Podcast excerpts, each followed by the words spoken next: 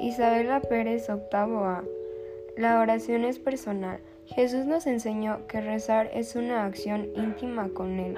Existen distintos modos de oración personal. Ejemplo, la oración vocal. Puede ser en voz alta o baja. Asocia el cuerpo a la oración interior del corazón. La oración vocal por excelencia es del Padre Nuestro. Estas son teológicas con belleza y sencillez. Al seguir rezando, nos estamos uniendo a los cristianos de los siglos anteriores. La oración meditada o meditación. Esta es una oración que hace intervenir al pensamiento, la imaginación, emoción, etc.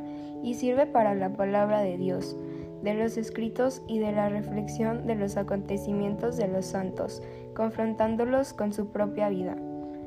La oración de contemplación es una mirada sencilla con Dios de amor, un momento de fe pura, durante en la cual el que ora busca a Dios.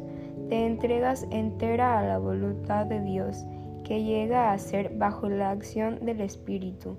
Esta oración se hace ante la presencia de Dios en la Eucaristía o ante una imagen que represente su misterio de nuestra salvación.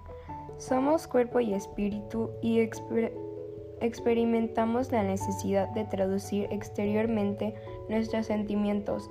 Por eso tenemos que rezar con todo nuestro ser y también con el cuerpo, y nos tenemos que conectar en la oración interior. La casa sobre roca. ¿Por qué me llaman Señor, Señor y no le hacen lo que les digo? Les diré a quien es semejante todo el que viene a mí escucha mis palabras y las pone en práctica. Es semejante a un hombre que al edificar su casa cavó hondo y al cimiento sobre roca.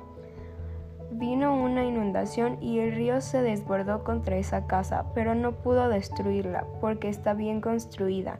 Pero el que las oye y no las pone en práctica es como el que edificó su casa a ras de tierra sin cimientos. Cuando el río se desbordó y las aguas dieron contra ella, se derrumbó enseguida, convirtiéndose en un montón de ruinas.